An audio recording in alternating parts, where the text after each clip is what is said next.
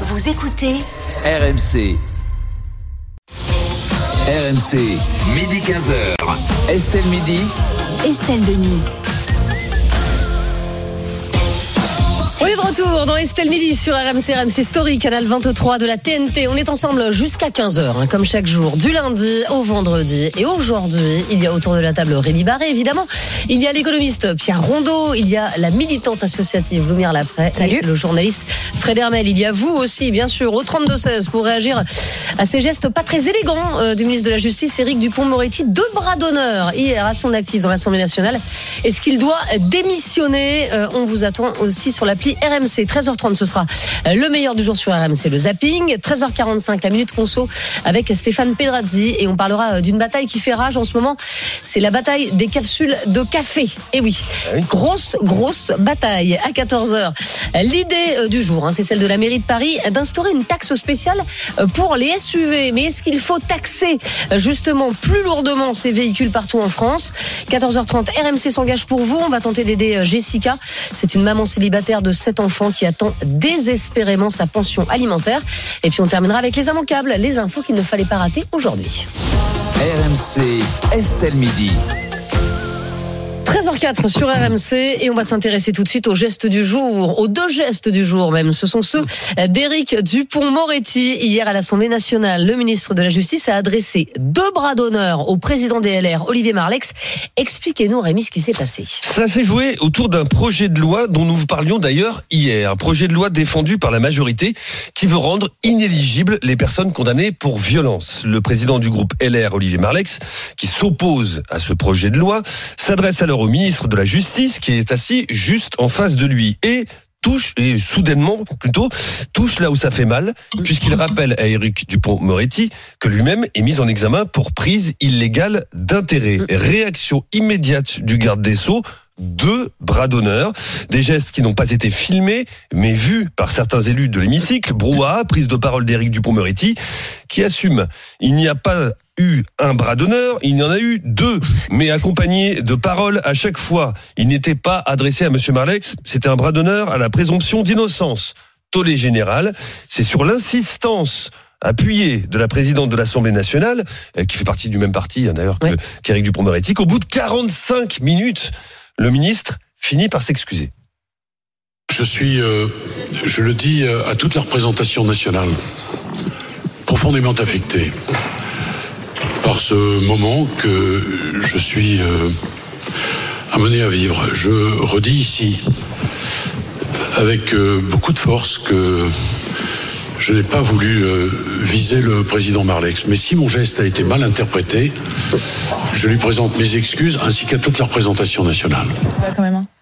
Et ce bras d'honneur, ces bras d'honneur, euh, Rémi, ont suscité un tollé dans la classe politique. Mais ça ne retombe pas. Aurélien Taché, ancien macroniste, qui siège désormais avec les écologistes, réclame la démission pure et simple d'Éric Dupond-Moretti, lui demandant ainsi de conserver un peu de dignité. Même appel lancé par Marine Le Pen, ou alors qu'Olivier Faure, le premier secrétaire du Parti socialiste, juge que dans n'importe quelle autre démocratie, la première ministre aurait exigé Mhm. sa démission séance tenante. Au sein même de la majorité, bon, on n'en est pas là, loin, s'en faut, mais la gêne, elle est quand même palpable. Ce matin, le porte-parole du gouvernement, Olivier Véran, explique au sujet du ministre de la Justice bah, il a fait ce geste qu'il ne faut pas faire, il l'a reconnu, il faut qu'on soit tous absolument exemplaires, il faut qu'on se tienne et qu'on se comporte encore mieux dans le cadre d'un débat public. Alors, Éric Dupont-Moretti doit-il démissionner Fred Hermel? Mais ça va pas, non. Mais pourquoi? Ouais, non, mais. Parce les grands, enfin, peut-être. Faut arrêter, quoi. En plus, c'est plutôt un bon ministre. Euh, Enfin, je veux dire, puis, ce pauvre gouvernement, il il manque quand même de poids lourd. Au moins, lui, c'est un vrai poids lourd. Euh, même si c'est pas un politique au départ, c'est un Est-ce avocat. qu'un poids lourd doit faire des bras d'honneur enfin, Oui, enfin, mais, mais excusez-moi, enfin, quand même. Alors, Ce serait quelqu'un de la nuque, tu, tu, tu dirais, non, tu dirais tout de suite. Ils, ont, Non, ils ont fait bah, pleurer hier euh, Aurore Berger. Hier, Non, on- c'est pas pour ça qu'elle a pleuré.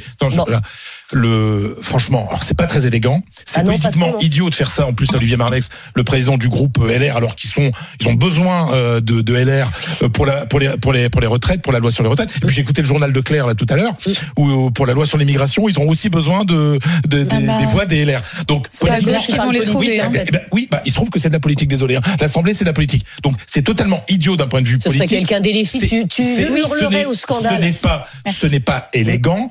Euh, il s'est excusé. Après, Bah, encore on va, on va voir, parce qu'il semblerait quand même, on va voir s'il y a pas moyen de récupérer des cassettes quelque part hein euh, Mais on le voit, on l'a Ah, montré. non, mais attendez, On a montré l'image ce il qu'il a dit parce que c'est pas un bras d'honneur, mais un doigt d'honneur, c'est si encore pire. Si c'était un doigt d'honneur ou un bras d'honneur, C'est un doigt d'honneur, on vient de le voir. À, à la présomption d'innocence, il a donné, il a expliqué ce qu'il avait fait. Enfin, mais combien même mais, mais très bien, mais, mais, oh, enfin, c'est nul, ok. Mais démissionner pour ça, c'est c'est Oui, mais. Fred, Alors, Fred, démissionner pour ça, je te rejoins dans l'idée qu'effectivement, de là à démissionner pour un geste gravissime. qu'on Non, mais hein. oui, oui, je te rejoins je là-dessus. Je te rejoins sur ce point-là. Effectivement, on pourrait considérer qu'un doigt d'honneur ô combien euh, insultant, on n'avait pas jusqu'à démissionner. Soit, sauf que tu l'as rappelé et à, à mon sens, c'est, c'est, ça, ça- ça- ça me paraît évident, il s'adressait au président du groupe des Républicains. Lui dit que non. D'accord. Ah, lui, il dit que non, Pierre. Suite à l'intervention du président du groupe des Républicains, quand même il est fait au, au- il est fait à, à- à destination de la présomption d'innocence, il a quand même fait un doigt à destination, en tout cas après le discours du président du groupe des Républicains. Et il a besoin de leur voix. Il a besoin de leur voix Bah, pour toutes les. Oui, justement. Donc c'est difficile pour lui et pour les membres de la majorité de se dire, ok, il n'a pas démissionné parce que soit c'est un geste gravissime et insultant, mais on va pas démissionner pour ça. Il y a quand même des choses plus graves que qu'un- que deux doigts d'honneur. Sauf que politiquement, comment ils vont faire derrière pour essayer d'aller Bah, négocier des voix Oui, mais justement. Bah oui. Donc ma conclusion est de dire, allant dans ton sens, c'est que qu'est-ce qu'il peut faire si ce n'est démissionner? Ah oui. Qu'est-ce qu'il peut faire? Comment comment ils vont aller négocier avec les républicains en sachant qu'ils ont été insultés? Tu crois que les républicains ne vont pas voter la loi sur l'immigration si Mais ils vont ils vont ils vont ils vont faire pression. Ça va bien dans le sens de En la tout cas, ça fera un moyen de pression, ça ils c'est vont sûr. faire pression. Oui, c'est pour ça que politiquement c'est une erreur. Mais justement, c'est pour ça que politiquement, ça. comme c'est une erreur, la seule, malheureusement, c'est- parce qu'encore une fois, je répète, je trouve ça dommage de devoir démissionner pour un doigt d'honneur. Oui, sauf que c'est politique. Et si ça avait été la FI, là oui, toi, t'aurais été le premier à démissionner. Ils font pire. Si ça avait été la FI, t'aurais été le premier à à à dire, démissionner. Mais si ça avait été la FI, il n'aurait pas démissionné. Là, c'est les Républicains. Euh, Lumière Laprès, est-ce que pour vous, les excuses d'Éric Dupont-Moretti sont, sont suffisantes? Bah non, en fait, moi déjà de base, je pense qu'il aurait dû démissionner quand il a été accusé de prise illégale d'intérêt- parce que Mise en fait, examen, Mise pas en accusé. examen, ça Mais, veut euh, pas dire. ça- mise en- mais pas alors- dire coupable. Hein. non, je suis, je suis bien d'accord, mais enfin, quand on est mis en examen pour un, vous avez déjà été mis en examen pour Non. prise illégale d'intérêt, voilà, moi non plus. Donc, euh, a priori, il y a quand même un sujet. Moi, je pense qu'en termes d'exemplarité, parce que c'est quand même de ça dont on parle, avoir plusieurs ministres qui sont accusés euh, de faits graves, c'est un problème. Donc, est-ce qu'il doit démissionner maintenant Pff, Oui, en fait, enfin, franchement, moi, euh, je, je pense que là, euh, c'est- déjà un peu trop tard. Deuxièmement, sur cette loi, parce qu'en Oui. fait, là, on parle du symbole, etc. Moi, je voudrais revenir sur le, le, le fond de la loi. Cette loi, elle méritait mieux. On parlait quand même d'interdire à des gens, donc en fait, à des hommes qui Mm. tapent leurs femmes, euh, d'être élus. Moi, je pense que euh, cette Et loi, elle, oui, mais on- Mais oui. pourquoi, oui, Bah oui, mais bah pourquoi? oui, Parce bah que parce que eux ils disent euh, c'est une manipulation politique Ah bah, euh, parce que ça bah oui. vient juste après l'affaire Quatennens. Non non mais attends mais moi je suis la première. Je, je rappelle je suis pas encartée chez les filles. Moi j'aurais voté refait enfin, quoi. hein. Donc voilà, ça c'est pour le point de vue politique. Euh, un, euh, il aurait dû démissionner avant. Deux, euh, cette loi elle méritait mieux. Et enfin, et je vais revenir sur un truc be- beaucoup plus basico-basique, euh, il y a des gens tous les jours qui s'appellent des profs et qui essayent d'enseigner à des enfants euh, les bonnes manières. Et comment être euh, en groupe, en collectif, euh, dans une euh, posture de coopération. Il y a des parents qui galèrent à élever des enfants. Et en fait, ça n'est pas acceptable que quelqu'un qui représente la nation et qui est payé avec nos impôts se comporte comme ça. Je vais vous donner euh, un exemple de ce que ça fait. Ma mère, qui est prof en collège, euh, récemment, elle était euh, en plein contrôle. Il y a un gamin qui sort son téléphone et qui commence à jouer à un jeu. Elle lui dit bah euh, non, tu es gentil, tu ranges ton portable. On a déjà eu cette conversation. Qu'est-ce qu'il dit Bah ça va, le ministre du travail, il le fait bien, lui, à jouer à des trucs quand il est à l'Assemblée nationale. Voilà ce que ça fait. Et donc en fait, il y a un moment. en politique. Euh, non, mais il y a un moment, il faut se poser la question de quel exemple on donne à nos enfants. Et moi, je suis un peu fatiguée en tant que jeune qu'on nous dise toujours on n'a pas d'éducation, on sait plus se tenir, nanana. Regardez comment nos leaders politiques se tiennent dans Oui. l'enceinte même de l'Assemblée nationale. Oui, alors euh, non, mais là où ce que tu dis euh, est vrai, c'est que si ça avait été un sportif par exemple, sur un terrain de foot, euh, Kylian Mbappé aurait fait deux doigts d'honneur sur un terrain de foot. Aujourd'hui, on serait tous là, tous là à dire Bien sûr. quelle honte. Il aurait été sanctionné. Euh, il n'est pas exemplaire. Oui, il y mais a des il millions de gamins qui le regardent, etc.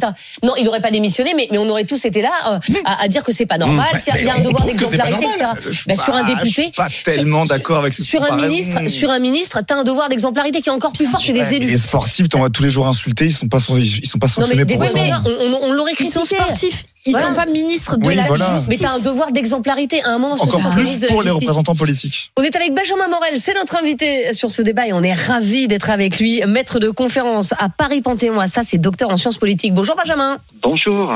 Bonjour. La séquence difficile hein, en ce moment pour euh, le ministre de la Justice, Éric Dupont-Moretti. On se pose cette question est-ce qu'il doit démissionner, Éric Dupont-Moretti On voit qu'il est un petit peu lâché d'ailleurs par ses collègues. Bah, objectivement, en effet, là, on a, je dirais, un peu le, un nouvel événement, mais je- c'est pas le premier. C'est-à-dire qu'évidemment, il y a Oui. une mise en examen, ce qui fait des ordres pour un ministre de la Justice. Surtout qu'on a eu des ministres qui ont été, entre guillemets, démissionnés sans même mise en examen. Souvenez-vous de l'affaire de Rugy, etc. Donc là, on a quand même une fragilisation très, très forte. On a par ailleurs un ministre qui euh, ben, connaît des tensions très, très vives dans son ministère. On sait d'entrée qu'il n'était pas forcément, notamment, apprécié par les magistrats et la situation de ces guerres arrangées. Donc là, on a des gestes qu'on pourrait qualifier pour le moins de déplacés à l'Assemblée nationale, avec Ah, qui plus est une forme de déséquilibre en termes d'armes, hein, parce que si vous avez un député qui fait ça, il peut être sanctionné eu égard au règlement. Mm. On a en plus une manière très allante ces derniers temps de, de sanctionner les députés pour les incidents de séance. Un ministre, lui, par contre, ne peut pas être sanctionné. Il a une forme d'immunité dans ce qu'il peut faire en séance. Donc, c'est vrai que ça pose quand même de vrais, vrais problèmes de gestion de membres du Parlement. Mm. Et arriver à avoir, lors des prochaines QAG, des questions au gouvernement, lors des prochains débats avec ce ministre, un Parlement serein qui est déjà explosif, ça va être Oui. très, très compliqué à gérer. Alors Benjamin Morel, peut-être que j'ai une, mauvaise mémoire, mais euh, j'ai pas souvenir d'un ministre faisant ce, genre de geste euh, dans l'hémicycle. Alors, c'est toujours compliqué à dire parce que si vous voulez, en matière parlementaire, on a quand même euh, un long, long passé et tout n'est pas inscrit, tout n'est pas écrit. L'introduction des caméras dans l'hémicycle fait qu'aujourd'hui, on voit des choses qu'on Oui. les relève, on ne les relève, on ne les relevait pas jadis, même si là, visiblement, on n'a pas forcément d'image. Donc, il est possible que ce soit arrivé. Je peux pas vous garantir que Mm. depuis la Révolution, il n'y ait pas eu ce type de geste qui a été qui a été fait. En revanche, Mm. c'est euh, au moins excessivement rare, si ce n'est inédit. Mm. Et en effet, ça pose un vrai, vrai, euh, une vraie, vraie question. Mais on a l'impression quand même que là, l'Assemblée nationale, c'est- les jeux du cirque, quoi. C'est-à-dire que euh, on a assisté quand même là ces derniers mois à, à plusieurs séquences qui sont euh, à minima dérangeantes quand même. elles sont en effet très dérangeantes, si vous voulez. Encore une fois, la violence au sein de l'Assemblée nationale, c'est pas nouveau. Hein. Le Non. dernier duel, euh, il a eu lieu entre euh, De Fer et c'était à l'époque un duel qui avait pour fondement une altercation parlementaire. Un duel à l'épée, hein, quand Oui, même. bien Ah non, bien c'est un duel à l'aube et à l'épée. Hein, donc, Ça, c'était la belle époque. Ah, mais oui Ah bon C'était mieux avant Oh là là. et, et comme son opposant, alors l'histoire, c'est que comme le- l'opposant de, de, de, de, de, de Fer allait se marier, il lui avait visé les parties nobles. Ah, ah. Ah oui, oui, oui, on savait. Et bien il a envie de revenir à ça. c'était une belle époque. Bah, donc. Euh, mais Benjamin Morel, c'est quand même le signe de quelque chose, d'une certaine déliquescence quand même. Oui, c'est le signe. Alors, encore une fois, la violence n'est pas nouvelle, l'obstruction non plus. Ce qui est peut-être nouveau, c'est la baisse du niveau. Oui, oui. que là, on a quand même, je dirais, une, euh, des attaques et une, une présentation des choses qui peut être relativement problématique. Alors, on peut considérer que bah, c'est un peu l'époque et qu'ils ont temps d'apprendre, parce que c'est vrai qu'on n'a jamais eu de renouvellement aussi important hein, depuis la révolution du personnel politique. Euh, en deux élections, c'est la totalité, sauf 60 députés, qui ont, ont changé. Et donc, c'est vrai qu'il n'y a pas forcément de d'éducation politique de, de la nouvelle génération de députés. Ça viendra, ça prendra du temps. Mais en attendant, c'est vrai qu'on a quand même un climat très très particulier. Surtout, on a des députés qui ne jouent pas.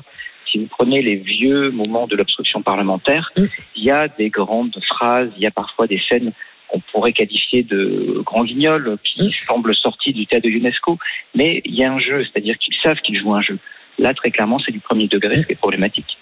Merci beaucoup Benjamin Morel, en tout cas d'avoir été euh, notre invité sur sur ce débat. Rémi Barré, je vous vois me faire de, de grands gestes. Oui, non, mais, parole, Rémi. pour euh, pour donner des chiffres euh, par rapport à ce qui vient de se dire, en six ans depuis l'arrivée de la majorité euh, macroniste au Parlement, les parlementaires ont écopé de davantage de sanctions. 25, donc pour des insultes, des, etc., des menaces, que depuis 1958. Ah quand même. C'est-à-dire qu'il y en avait eu en 50, entre 58 et 2017, il y avait eu 23 euh, sanctions euh, et il y en a eu 25 là depuis 2017. L'Assemblée n'est pas tenue. On sent qu'il y a une véritable tension depuis quelques années. Alors, nous sommes avec euh, Philippe. Philippe qui nous appelle de Marseille euh, et qui est chef d'entreprise dans le nettoyage. Bonjour Philippe. Oui, bonjour à tout le monde. Bonjour. Philippe, vous avez été choqué vous par euh, par ces doigts d'honneur de de- d'Éric Dupond-Moretti ou pas du tout Alors, je vais peut-être choquer des gens, mais moi, j'ai pas du tout été choqué. Ah bon? Qu'est-ce que c'est toutes ces vierges effarouchées là, qui, qui, qui me disent que personne n'a jamais fait dans sa vie un, euh, un bras d'honneur?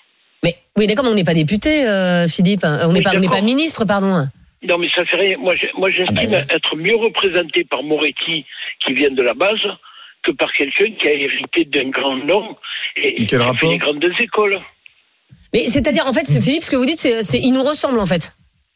Euh, ah oui, c'est ça. Mais quel rapport Ouais, Mais- c'est vrai, il a raison. Oui, mais, mais, Mais attends, arrêtez attends, de mais- dire que parce que je, je viens de là-bas, je- enfin, euh, Non, mais quelqu'un qui habite le 6e je trouve- arrondissement et qui a un nom à particules peut non, faire je les doigts trouve- d'honneur. je- C'est pas une je question.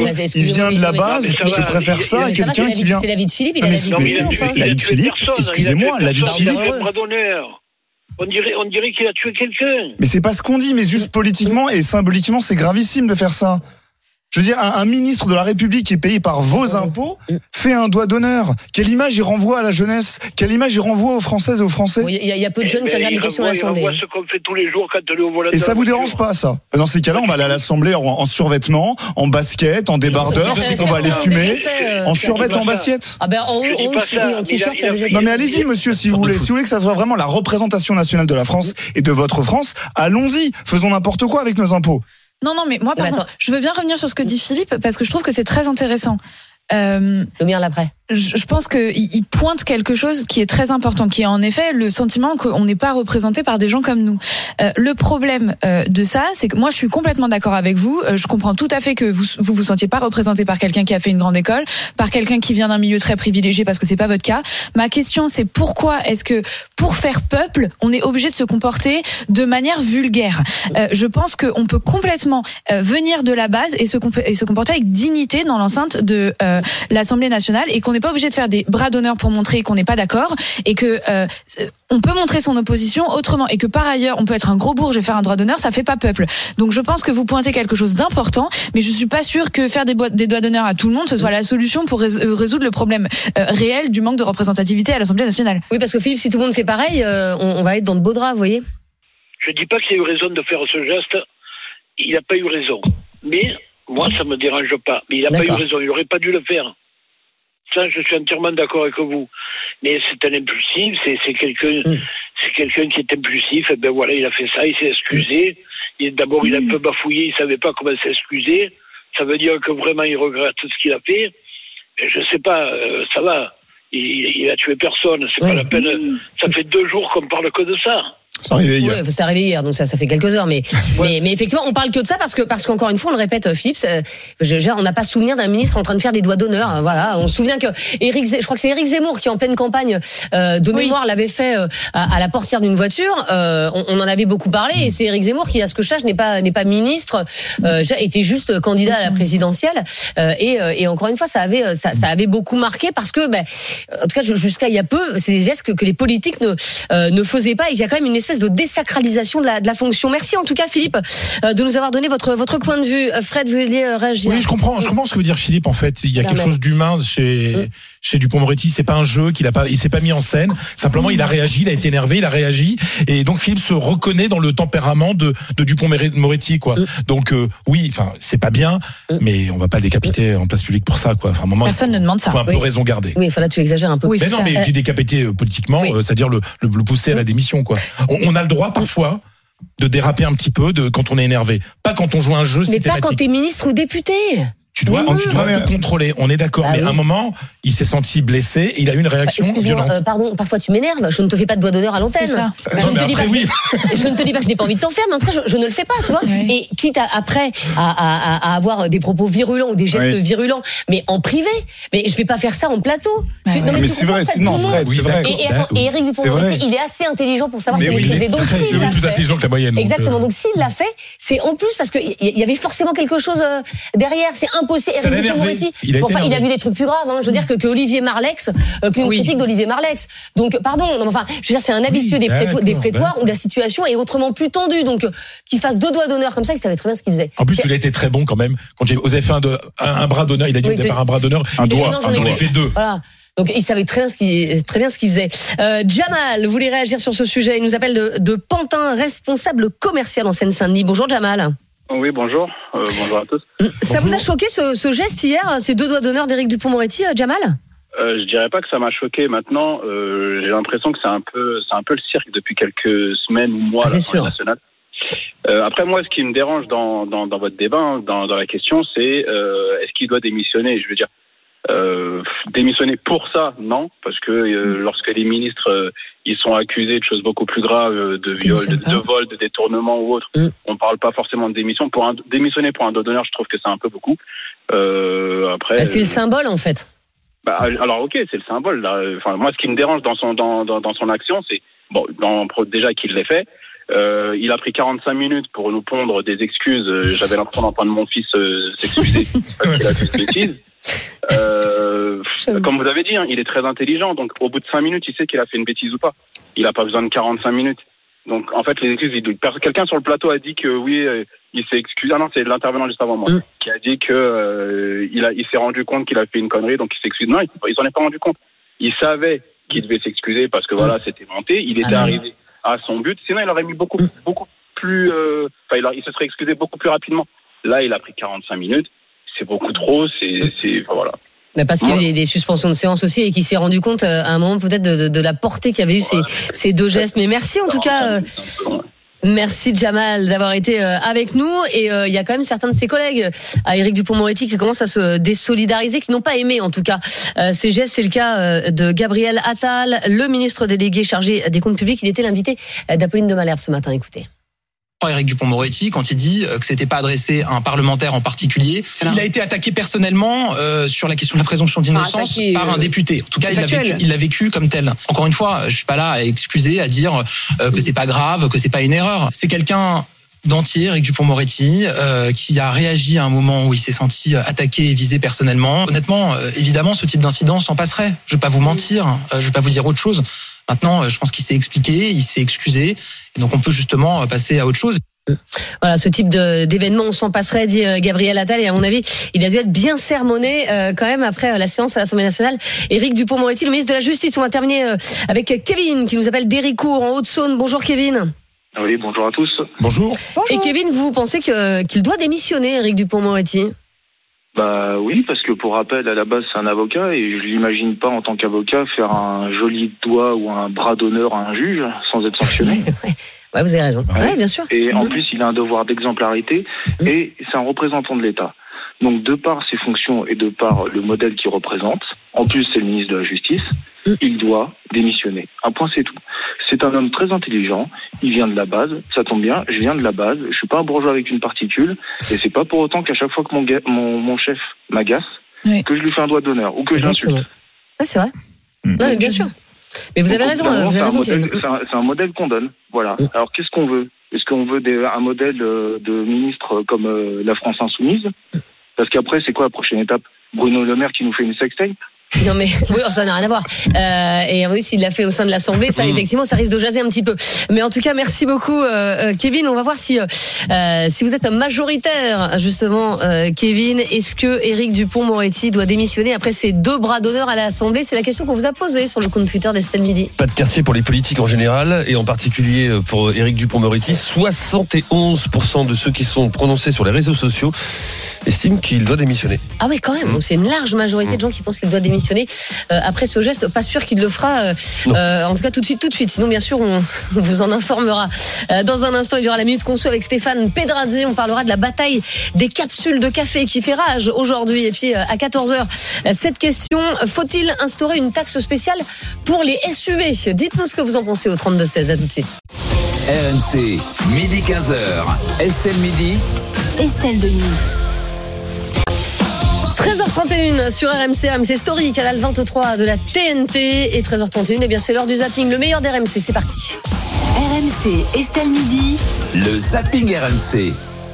Et tous ces meilleurs moments sur RMC vont être commentés par Rémi Barré, Pierre Rondeau, Loumire Lapré et Fred Hermel. On va commencer avec un extrait des Grandes Gueules ce matin. Faut-il dissoudre l'Assemblée nationale? En marge de la sixième journée de mobilisation, Jean-Luc Mélenchon en appelle à Emmanuel Macron afin de dissoudre l'Assemblée.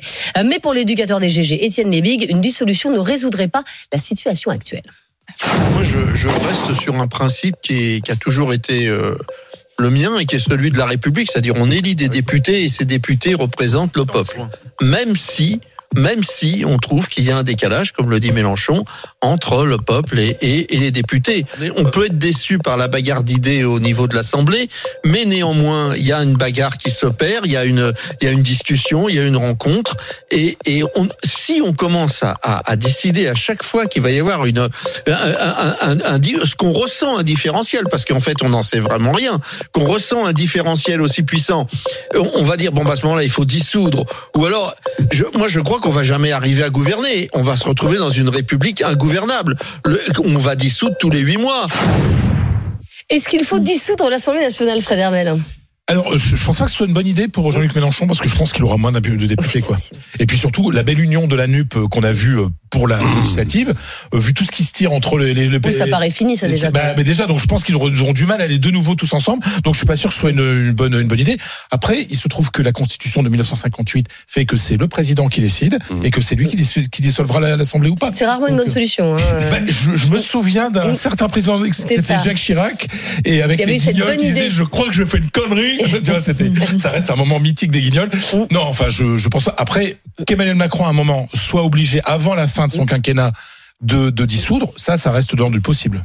On peut, s'a- on peut s'attendre à minima à un remaniement. De toute façon, euh, lumière l'après quand on, quand on voit euh, la situation actuelle, notamment autour de la réforme des retraites. Quand même. Bah, je pense qu'un remaniement, ce sera beaucoup moins satisfaisant qu'une dissolution, parce qu'en réalité, si on prend les mêmes et on recommence, pour moi, le remaniement comme la dissolution, c'est un moyen, c'est un moyen d'arriver à quelque chose. Euh, L'objectif, c'est d'arriver à résoudre les problèmes euh, qu'on rencontre. Donc je suis pas sûre que ni la dissolution et le remaniement, j'en suis sûre, ne soit une solution à l'inflation, à la guerre en Ukraine et au Covid. Donc pour moi, la question c'est comment est-ce qu'on met au pouvoir des gens qui ont envie de trouver des solutions collectives en coopération pour le quotidien des Français? Euh, je, je crois pas qu'une nouvelle euh, série d'élections où euh, on va retendre le contexte soit le cas. Pour autant, si c'est la seule solution pour faire en sorte que Emmanuel Macron écoute enfin le peuple, oui, moi je pense que ça peut ça peut être une option. Ouais, Alors, à- ça peut à être mon- une à mon avis, option. c'est- c'est-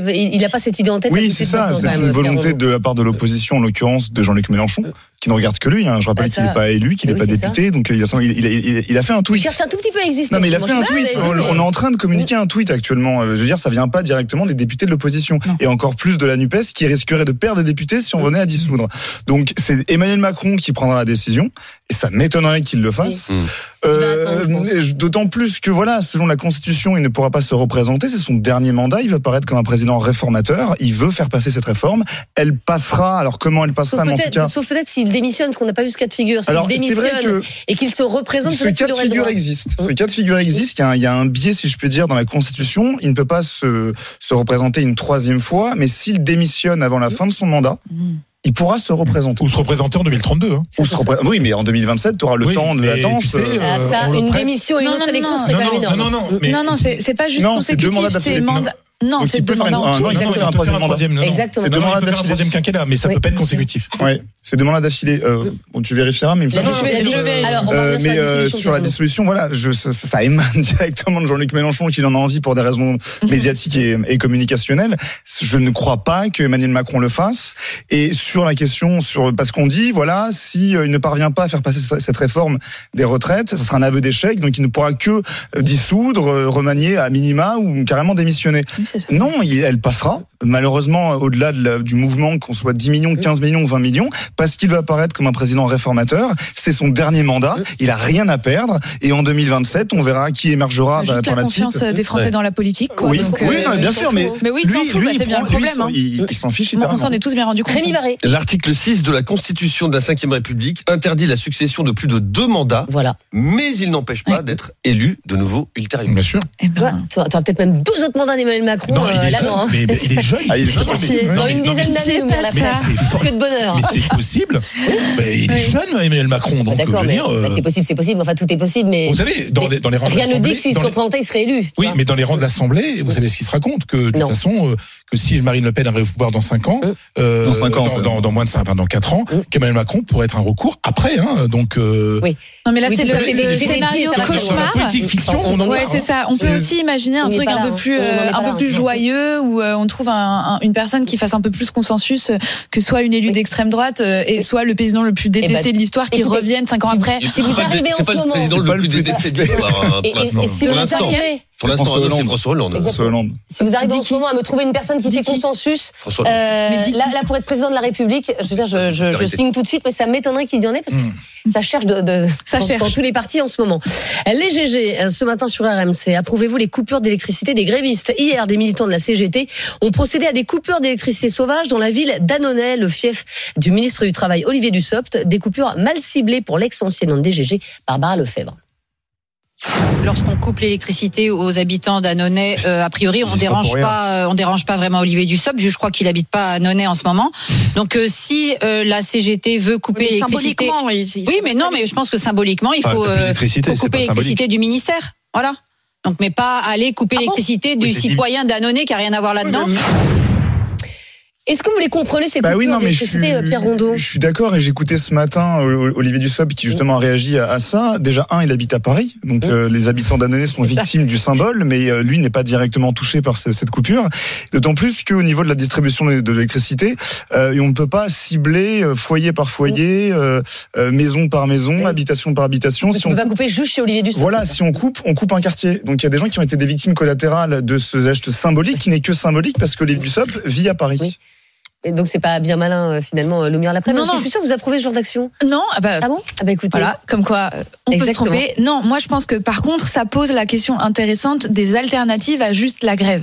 Alors je suis pas convaincue euh, que la coupure d'électricité ciblée soit la meilleure idée du monde en transparence. Euh, surtout quand elle se dirige vers des gens qui ont juste le malheur d'habiter à Annonay. Je, je suis jamais allée à Annonay, donc euh, je, Ou le bonheur. ou le bonheur, mais en l'occurrence, dans ces circonstances, le malheur. Euh, mais par contre, je pense que ça ouvre un champ intéressant de réflexion sur comment est-ce que on arrive euh, à résister à cette réforme qui est extrêmement impopulaire. On l'a dit, alors qu'aujourd'hui, ce qu'on fait, c'est être dans la rue et que, comme on le voit, ça ne suffit pas à se faire entendre.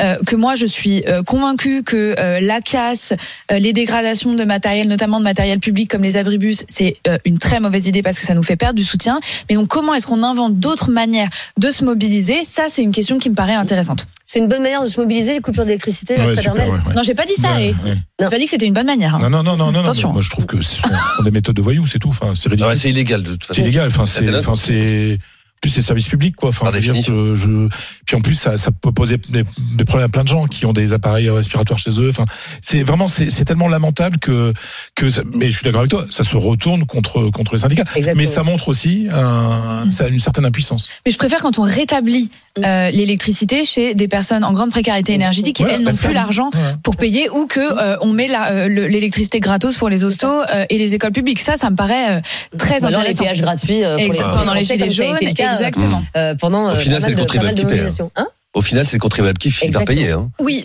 non, mais Oui, je vois ce que tu veux hein. dire, mais je pense gratuite, que hein, donc, euh, collectivement, euh, on peut se dire qu'on est d'accord de payer l'électricité à des familles euh, surendettées qui ne peuvent pas euh, payer pour le chauffage de leur gamin en plein mois de novembre. Moi, perso, ça va me coûter un centime, ça me dérange pas. Mais on le paie déjà? Bah, Dans non, la facture, si, dans la Bah, facture si. d'électricité, c'est, ah oui. oui, oui. Ouais, Ah. Bah oui. Apolline Matin, ce matin sur RMC, faut-il un service minimum dans les raffineries? La grève se poursuit aujourd'hui dans sept raffineries métropolitaines avec l'objectif de créer des pénuries de carburant. Le sénateur LR Stéphane Le Rudulier a donc déposé un projet de loi pour réglementer le droit de grève dans les raffineries. Il était l'invité d'Apolline de Malherbe ce matin sur RMC. Je pense que notre arsenal juridique n'est pas au point et qu'il y a un flou juridique quand on en arrive aux, aux réquisitions, là, au recours à la force publique pour euh, déloger euh, des, des grévistes qui sont non plus grévistes, mais des bloqueurs. Et on sent très bien, dans le cadre de ce mouvement, qu'il y a une forme de radicalisation qui est en train de s'installer. Nous, ce qu'on veut à travers cette proposition de loi, c'est non pas interdire le droit de grève dans les raffineries, mais l'encadrer à trois jours par semaine. Donc Trois jours par semaine. limiter Maximum. le maximum, ce qui permettra de ravitailler les euh, stations essence et donc de ne pas mettre le pays à l'arrêt. Certains disent à genoux.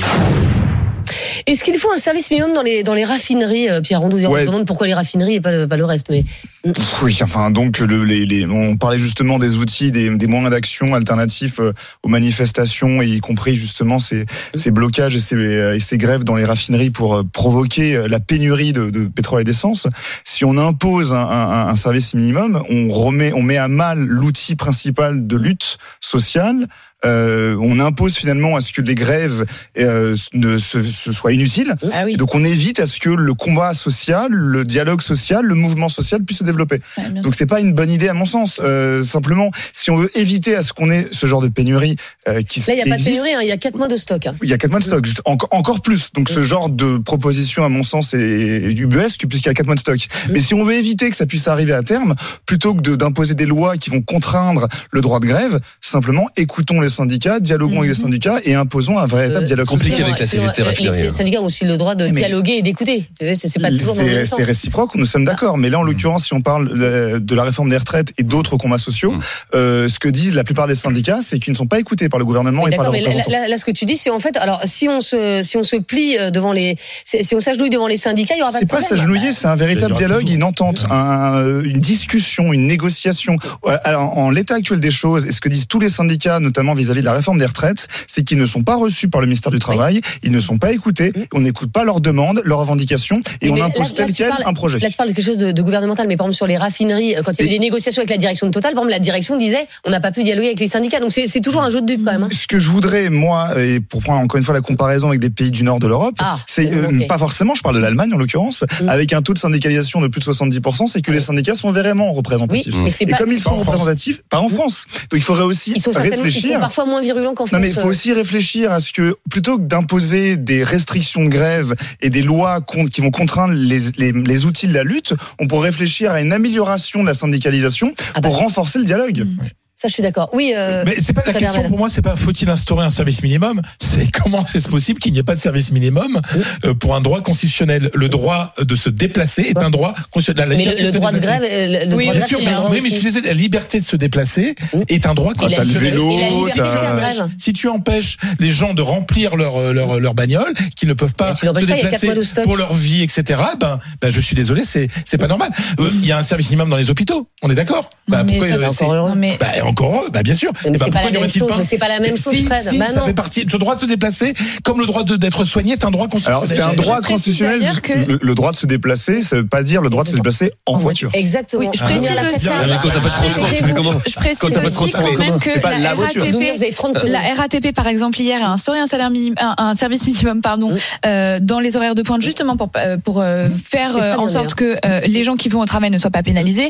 Et par ailleurs, euh, je pense qu'encore une fois, ça repose la question de. Là, on parle des syndicats toujours. Euh, moi, je pense qu'en effet, il faut pas céder à la moindre grève, notamment dans des grèves corporatistes, pour pas qu'on change un petit truc. Euh, euh, ils se mettent en grève et il y a des, des domaines dans lesquels c'est plus simple d'avoir un impact. Pour autant, là, c'est très différent. Euh, là, ce serait un outil au service d'une mobilisation qui va bien plus loin que juste le monde syndical. Moi, je rappelle, hier, j'étais dans la rue alors que je ne suis pas syndiquée. Et donc, je pense que euh, utiliser ce moment-là, cette circonstance pour dire, tiens, au fait, si on mettait une petite limite au droit de grève, euh, c'est quand même vraiment se foutre de la, de la gueule du monde parce qu'il y a d'autres solutions pour euh, trouver des, euh, des, des, pour mettre fin à ces blocages. Il s'agirait de discuter, en effet. Allez, dans un instant, euh, Stéphane Pedrazzi, la minute conso. On parlera de la bataille qui fait rage, la bataille des, ba- des capsules de café. Et puis euh, à 14h, on attend vos commentaires. Euh, on attend la réponse à cette question. Faut-il instaurer une taxe spéciale pour les SUV À tout de suite sur RMC. RMC, midi 15h. Estelle Midi. Estelle Denis.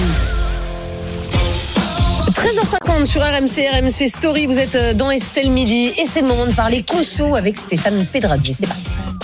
RMC, Estelle Midi. La minute conso. Et Stéphane, aujourd'hui, on va parler de la guerre des capsules de café. On en consomme 500 millions chaque année en France. Ça fait 16 capsules par seconde. Ouais, et c'est quand même le coût marketing du siècle. Hein. Ah 5 grammes de café dans une capsule qu'on vous vend aux environs de 40 centimes. Ça fait 70 euros le kilo. Si vous faites le calcul rapidement, ça fait entre 4 et 6 fois le prix d'un paquet de café normal. Alors, si on vous présente les choses comme ça, vous dites ça va être un four. Eh bien non, c'est un énorme succès. En France, plus de la moitié du café qu'on consomme à domicile est consommé sous forme de dosette. Alors, Ah oui, c'est une catégorie qui comprend tout, dont les capsules. Mais les capsules, évidemment, ce sont les, les, les- c'est la partie la plus importante de cette catégorie dosette. Et c'est un marché colossal puisqu'en France, 8 Français sur 10 boivent au moins une tasse de café par jour. Et c'est euh, ce- le marché des, des capsules de, de café, un marché ultra concurrentiel. Désormais, euh, toutes les grandes marques de café proposent leurs capsules en aluminium. Et pourtant, ça a été un peu laborieux. En fait, chaque invention, elle est protégée par un brevet pendant 20 ans. Et ce que personne ne sait, c'est que Nespresso a lancé en fait les capsules il y a très très longtemps, mais qu'au début, ils se sont trompés de positionnement. Ils le destinaient aux entreprises. Du coup, ils ont un petit peu patiné au démarrage et le brevet est tombé il y a très longtemps, en 96. Et on peut pas le renouveler, un brevet industriel. Du coup, qu'est-ce qu'ils ont fait Malin. Ils ont déposé le modèle de la capsule. C'est vrai que c'est quand même un truc un peu iconique. Donc ils l'ont déposé et personne n'a le droit de le copier à l'identique. Et si vous observez les capsules en aluminium des concurrents, elles ont toute une petite différence. Généralement, elles ont des rainures sur le côté. Et vous n'avez pas le droit de, de copier à l'identique une, une capsule Nespresso. Ça n'a pas empêché les, les concurrents d'arriver. Aujourd'hui, pratiquement toutes les grandes marques euh, proposent le- leurs capsules. Même de- les marques de supermarché, d'ailleurs. hein. Même les marques de supermarché, maintenant, elles sont en aluminium. Alors, ce qui est très tendance euh, maintenant, eh bien, ce sont les, les capsules grande taille. Ça, c'est c'est la nouvelle folie, quoi. Ouais, on aime quand c'est grand. Euh, les capsules XXL de l'or barista. Vous avez peut-être vu euh, la campagne de pub. Alors, elles ressemblent à des grosses capsules Nespresso, comme les originales, mais en, en version. cafés. Ça fait un double expresso, ça fait un café allongé. Et l'objectif, c'est de concurrencer la nouvelle version de Nespresso, les Vertuo. Vous savez, ça ressemble à des, Ah oui, avec des de la demi-sphères, Voilà. Donc, c'est effectivement très bon. Mais là, cette fois-ci, c'est blindé, protégé correctement. Euh, brevet euh, déposé en, en 2016. Mmh. Donc, il y en a encore pour 20 ans. Et en plus, il y a un code barre sur chaque capsule que seule la machine Nespresso sait lire. Enfin, si vous voulez copier le truc, good luck. Euh, et ça, c'est la nouvelle bataille qui est en train de se mettre en place. Pourquoi? Parce qu'en fait, tout le monde veut sa part du gâteau. Les marges sur les capsules de café, on avait une idée. On se disait, bon, évidemment, avec un tarif comme ça, c'est forcément très élevé. Mais chez Nestlé, c'était aussi protégé que les codes nucléaires, par exemple. Et on a eu les chiffres finalement l'an dernier, 25% de marge nette sur les capsules. Alors ça vous dira énorme. pas grand-chose, mais 25% de marge nette, ce sont des marges qu'on a uniquement dans le luxe ou chez Apple. Euh, Pierre, qui connaît bien l'économie, euh, dira pas le contraire. Et euh, pour vous donner un exemple, Renault l'an dernier c'était 5% de marge. Renault le constructeur, hein, pas le chanteur. Ouais, mais je préfère voir la marge de Renault sur un véhicule, voyez, que sur que Nestlé sur une capsule. Que je veux dire Bon.